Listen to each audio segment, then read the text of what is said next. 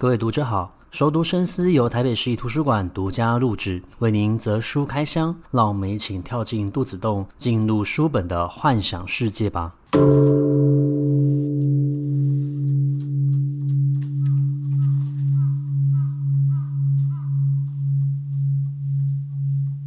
各位读者好，欢迎回到熟读深思。那今天呢，我们要继续介绍万城墓穴这一位日本男作家，他创作的关系三部曲，一本是《封神公主》，然后一本是《鹿男》，最后一本是。呃，鸭川赫尔摩。不过，其实从他的创作顺序的话，鸭川赫尔摩才是他第一本出道的处女作，然后第二本是鹿男，第三本才是丰臣公主。那我们以人为出发，先介绍了以大阪为舞台的丰臣公主之后呢，接下来我们要进入到另外一本以神为主角的鹿男。那鹿男其实这部小说，我觉得读起来非常的有趣哦，原因还是在于它描写非常多你在奈良旅游的时候可以看到的一些情景，包括像是东大寺。然后奈良的那一条商店街，还有呃春日大社、春日神这样子的一个祭拜。那当然的，我们很多观光客其实都会经过奈良公园的时候呢，就会顺便买一下鹿仙贝，然后喂一下这一群就是被当成是神使的一个鹿。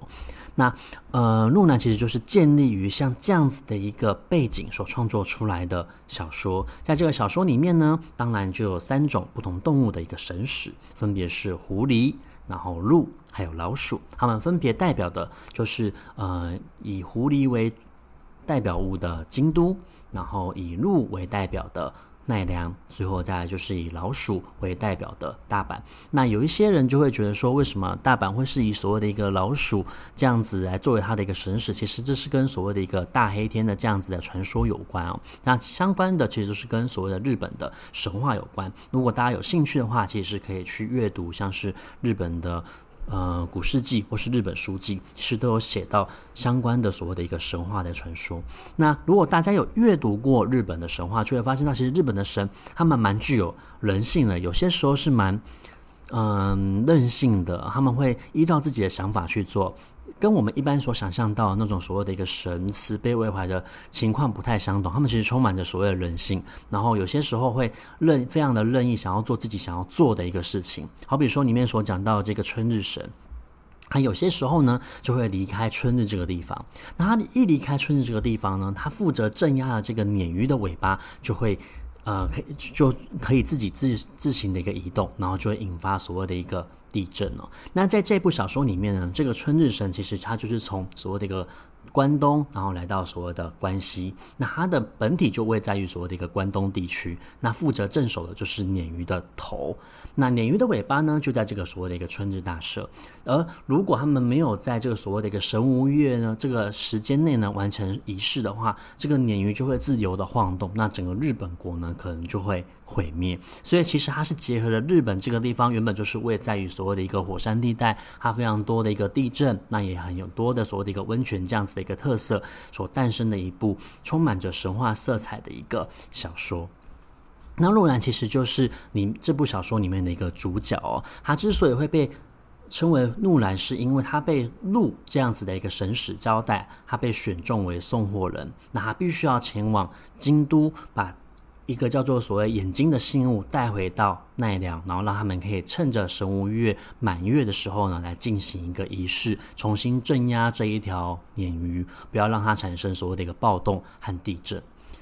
但是因为他第一次的任务没有完成，所以鹿就有点生气的，就在他的身上呢盖上了一个所谓的一个印记。那这个印记呢，就会导致他慢慢的变成一个鹿的模样。所以他就是一刚开始出现了鹿的耳朵，然后在整个脸就完全都变成鹿。但是在一般人的眼中呢，是看不出有任何的一个差别的。唯一可以看出差别的，可能就是在所谓的一个数位相机。那为什么是数位相机呢？是因为这些所谓的一个神使，他们是活在过去嘛。所以活在过去，他们当然就会对现代的所谓数位科技不太熟悉，所以最后其实也是靠着数位相机去破案的，才会知道说谁是真正的狐狸的一个信使，然后谁是老鼠所选出来的使者。然后谁又是鹿的使者？所以鹿这个地方，因为今年是轮到他负责要执行像这样子的一个仪式，他们每六十年就会执行一次。所以呢，鹿不但要选出所谓的一个送货人，他们也要选出一位使者。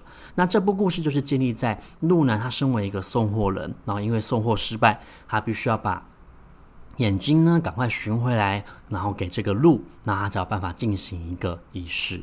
那鹿。狐狸跟老鼠，它们之间的关系又非常的奇妙。其实，它们都跟一个日本的一个传说叫做所谓的一个悲迷糊有关。那悲迷糊其实它是过去在日本的一个非常古老的王国，传说中的王国叫做邪马台国的一个女巫。那在这个故事里面呢，这个女巫其实就是继承了神明的一个力量。可是因为她的力量太过于强大了，所以也没有办法让其他的凡人继承。所以在她死之前呢，就把这样子的一个力量呢，给了鹿，给了狐狸，给了老鼠，而他们三方缺一不可，必须要互相合作。可是这三种动物的个性都不太相同哦。狐狸其实是有一点点的嗯自恋的，它所有所做的一切呢都是。呃，以自己的利益为着想，所以包括他在现在呢，他其实是附身在所谓的一个动物园的狐狸身上，因为他这样子就可以过着非常好的一个生活。而他如果有必要的话呢，就只要附身到其他的人类身上去办事就可以了。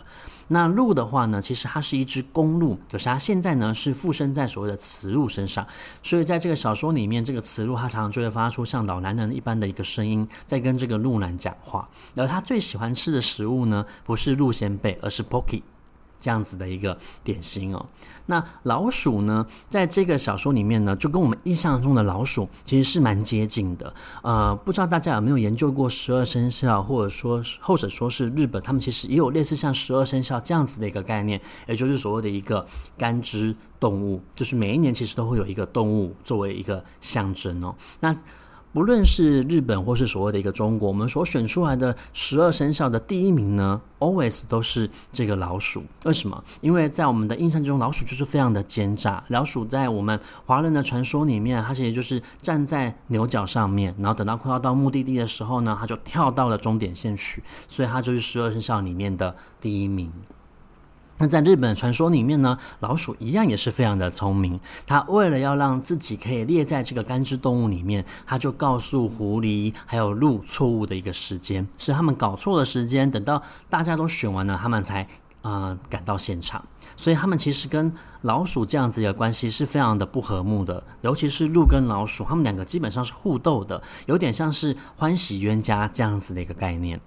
而这些神使还有送货人，他们彼此是不知道彼此个别的一个身份是谁，所以就必须要猜测。所以你就会发现，在小说里面，常常就会问说：“你是老鼠吗？你是狐狸吗？”这样子的一个对话，而你必须要透过猜测，才有办法知道他们彼此的一个身份。那自然的，我们刚刚讲过，老鼠其实是有一点点的奸诈的，所以这个被选为所谓的一个使者的老鼠呢，它就是使计，然后让这个狐狸误以为。身为这个鹿的送货人呢，其实才是老鼠，然后提防着他，然后把这个重要的信物呢，就给了老鼠了，所以老鼠就把这个信物带走了。老鼠带走这个信物呢，还是可以回溯到整个奈良的一个历史。其实奈良是一个非常古老的城市，他们有非常古老的一个神宫神社，都在这一块土地上面，也流传着非常多的一个神明的一个传说，包括我们刚刚讲过的这个传说中的邪马台国。那邪马台国呢，其实他们过去是有传说。他们曾经跟中国有一些交流，然后就交换的所谓的一个镜子。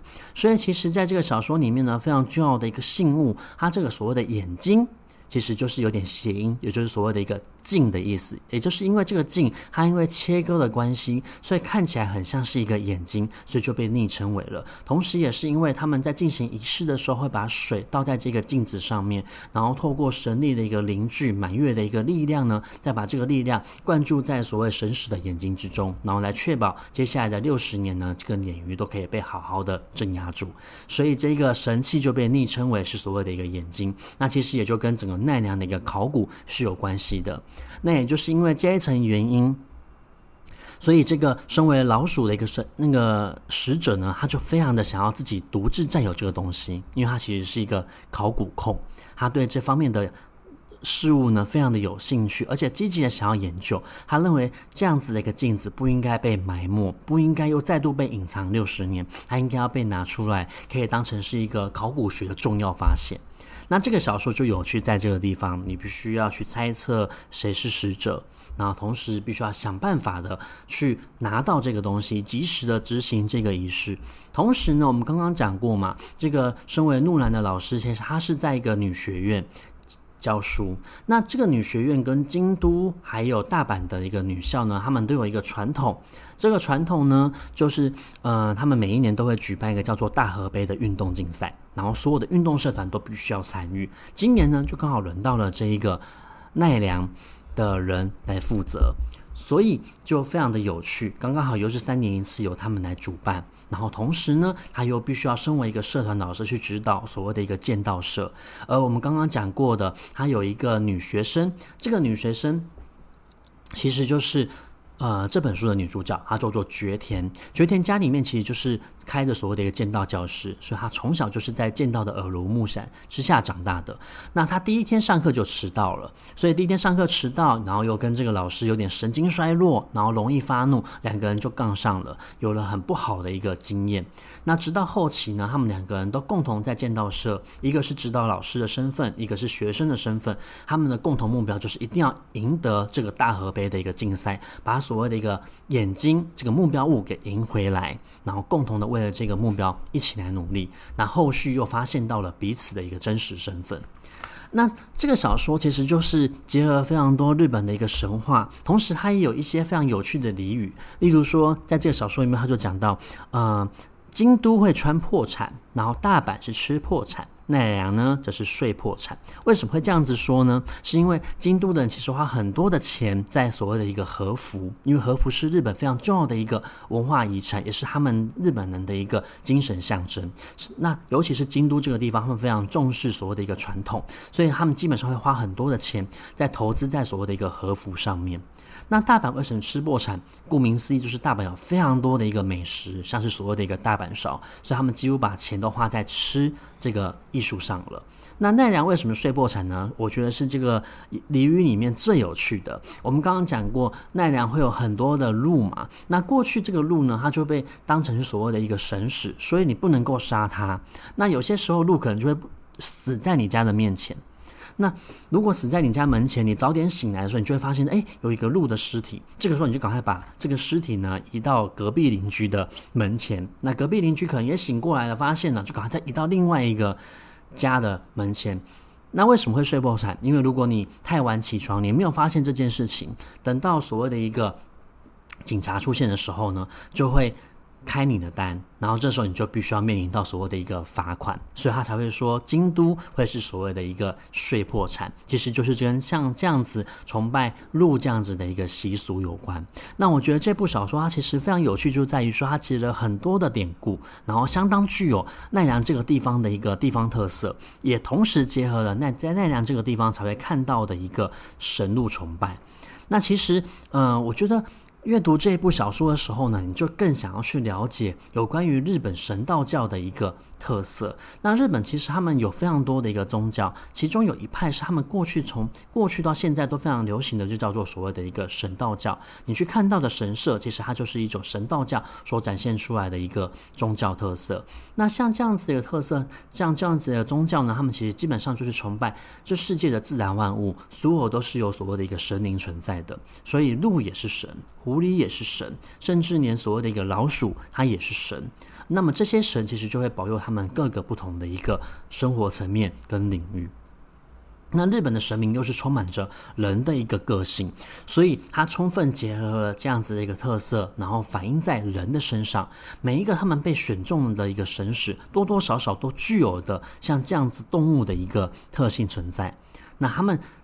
真正的一个思考，其实也是从人的方面去做一个思考。那有趣的是在于说，这整部小说虽然是以神明为主题哦，可是这个鹿呢，其实在这个小说里面就一直提到，他们做这件事情其实都是为了人而做的。其实如果真正发生所谓的一个地震，他们这些动物大可就往所谓的一个高山跑去就好了，也不会对他们造成任何的一个影响。可是活在这片土地上面的一个人呢，却是会死亡的。那其实回归整个所谓的一个宗教，它诞生的原因，不外乎就是希望人可以从宗教上面去找到新。心灵上面的一个慰藉跟所谓的寄托，所以它充分结合了宗教的一个特性，然后神使的一个特性，去发展出整个有趣的一个呃小说。不过呢，在阅读完所谓的一个怒男跟风尘公主的时候呢，难免就会觉得，哎，其实万城目学他在创作小说的时候呢，总是具有一些共通性。好比说，他的小说里面，女性有些时候呢，就是会被当成是一个配角，不太是主角。那另外呢，就是它蛮多的一个小说，其实都会经过好几年发生的一个特例。好比说，在这个鹿男里面，他们是每六十年就会有一次这样这样子的镇压鲶鱼尾巴的一个动作。那在丰臣公主里面呢，他们进行上一次调查所谓的一个 OJO 这样子一个组织呢，已经是三十五年前所发生的一个事情了。那如果是鸭川赫尔摩，我们下一集会介绍到这部小说呢，它好像也是发生在五十年之后的一个特例，所以。基本上，你可以发现到万城目学在创作这些小说的时候，它其实都还是具有一定的一个共通性存在的。那我觉得这部作品对于很喜欢日本的一个神话的人来说呢，他阅读的时候会非常的有趣。然后，如果你还有一点点考古学背景的话呢，你会更投入在这部小说的创作里面。那我们在两集节目里面已经介绍了以人为主题，然后发生在大阪的故事《风尘公主》，然后也介绍了以神为主角，然后发生在奈良的一个怒男。那接下来呢，下一部作品呢，我们就要介绍的是以京都为舞台，然后。来了解这些大学生，他们成立所谓的一个社团，然后背后跟所谓的阴阳师有关，所创作出来的，也是关西三部曲的第一本，也是万神墓学出道处女作，然后一出道就一鸣惊人的作品《鸭川荷尔摩》。那我们下一集的节目再见，拜拜。